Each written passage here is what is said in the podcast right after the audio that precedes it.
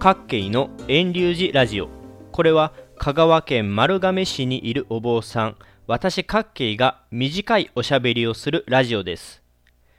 今回はお坊さんの移動方法について雑談していきます。さてこのお話の録音は秋のお彼岸頃にしています。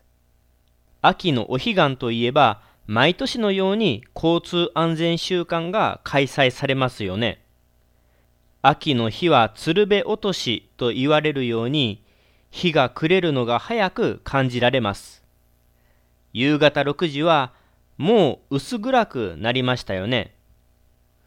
私のお寺、遠隆寺の周りでは夕方頃になると散歩をされている方が何組もいらっしゃるのですが、夏の時と同じ感覚のままだと暗い中歩くことになります。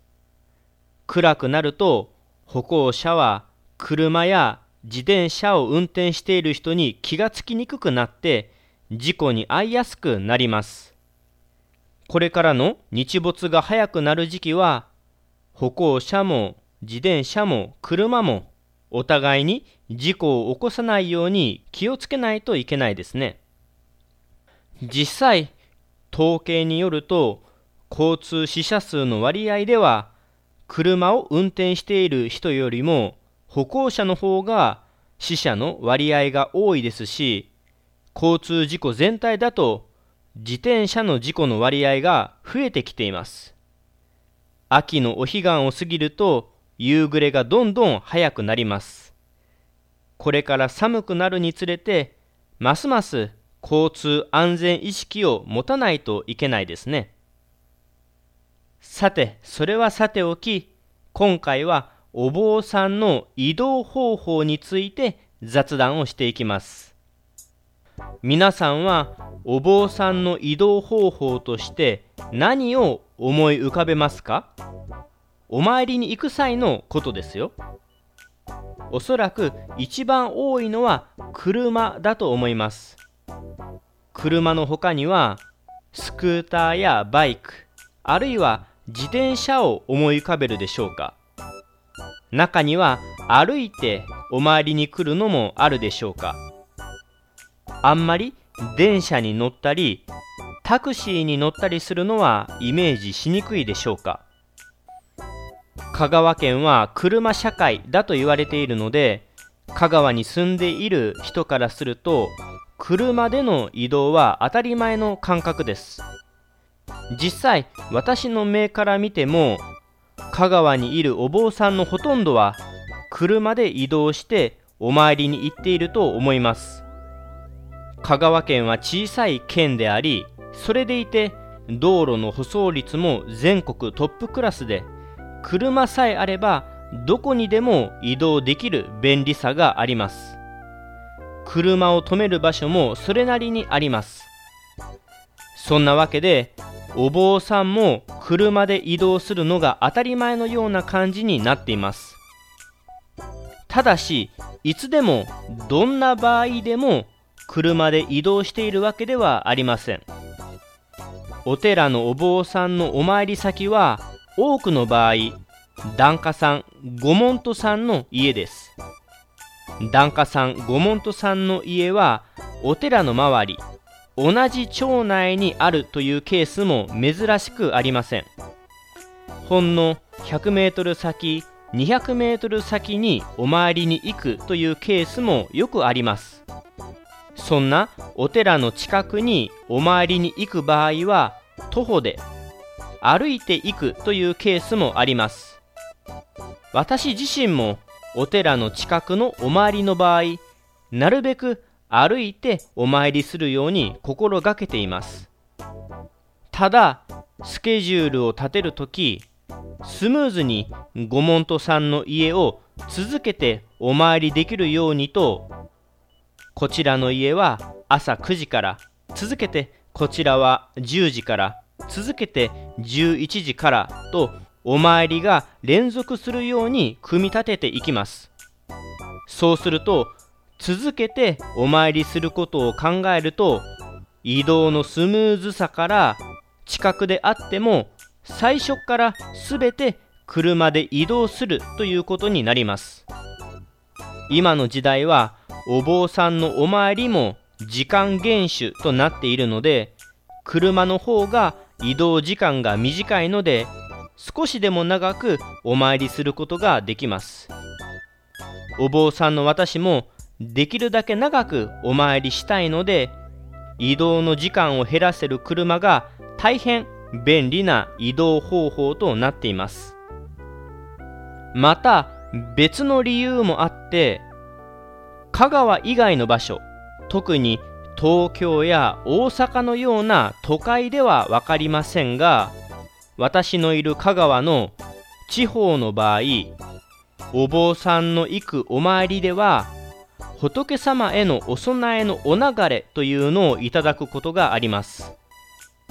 お供えのお流れというのはひょっとしたらここら辺の言葉で全国的な表現ではないかもしれませんが要は仏様仏壇にお供えしたものを世主がお参りの人に分け合ってお持ち帰りいただくという風習のことです。正月命日にしても年季法事にしてもお葬式にしてもお仏壇には果物やお菓子などをお供えしますよね。それをお供えのお流れということでお坊さんの私もいただいて持ち帰ります。また家によっては畑で採れたお野菜だとか庭で採れた果物といった具合にお裾分けお寺の仏様にお供えくださいといった具合に施しを受けることもあります。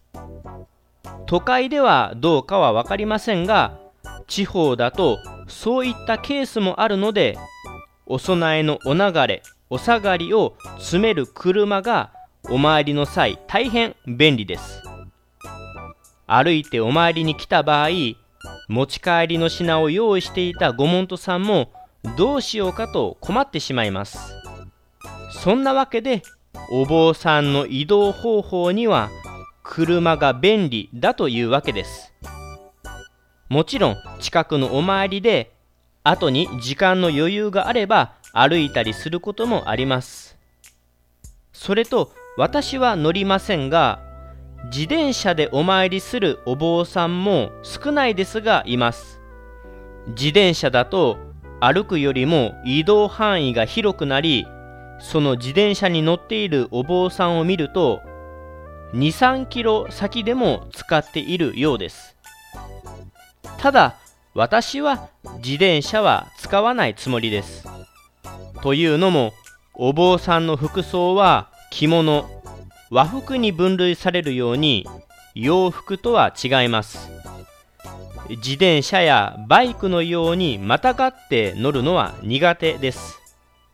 車の場合は腰を下ろす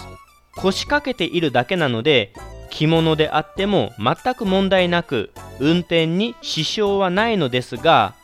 自転車やバイクのようにまたがる乗り物はあまり得意ではありません。もちろんフレームが低く着物でも乗りやすい降りやすい自転車はあります。ですが他にも問題があります。お坊さんのたもとは広い作りになっています。すると自転車のような全身に風を受けやすい移動方法だとたもとが膨らんで不格好になります。自転車やバイクに乗ってバタバタっと布がはためくお坊さんをあまり見たくないでしょ？そういった理由でも自転車バイクに乗っているお坊さんはそんなに多くないんだと思います。それと最後に電車についてちょっと触れておきます。香川ではお坊さんが電車に乗ってお参りするケースはほとんどないと思います。場合としては県外といった遠方にお参りする時です。そういった時には電車のほか飛行機を使うこともあります。それであんまり衣を着たお坊さんを電車や飛行機で見ないかというとそういった長距離移動をする場合はお坊さんはお坊さんの格好をしていないことが考えられます。長距離の場合お坊さんもスーツといった服装で電車や飛行機に乗ってそれでお参り先に着いてから着替え用の部屋を借りて衣に着替えます。そういったわけで都会でもあんまり電車でお坊さんの姿を見かけないのは移動中はお坊さんの格好をしていないというお坊さんもいるからだと思います。以上お坊さんの移動についての短い雑談でした。それともう一つ雑談としてここ最近2021年頃から電動キックボードが新しい移動方法として注目を浴びているようですね。ただそれなりの速度が出るのに歩道を走れたりヘルメットの着用が曖昧だったりと道路の舗装完全に平坦な道ばかりではないと電動キックボードの危険性も無視できない状態となっています。実はここだけの話。私はずっと前から電動ではない足で蹴るタイプのキックボードでお回りできないかなと考えていたことがあります。そもそもキックボードはまたぐのではなく立って乗る乗り物なので衣を着ている人も問題なく乗れます。また移動の力は足で蹴る方法なので速度もほとんど出ません。段差があれば止まって降りて乗り越えることもできます。そんなわけで車で行くには近すぎてそれでいて歩くよりも楽にお参りできるであろうキックボードを使えないかとだいぶ前から検討していたことがあります。ただ実際にはこのキックボードでのお参りは一度もしたことはありませんしこれからもしないです。理由は単純で電動でないキックボード。足で蹴るタイプのキックボードというのは遊具。つまり遊ぶ道具扱いとなっているので一般道路は走れない法律になっているからです。これはキックボードのほかローラースケートやスケートボードも同じく遊具扱いであり道路で乗って移動することはできません。そういったわけで足で蹴るタイプのキックボードで近くのお参りに行けたら便利だろうなぁと考えた時期もあったわけですが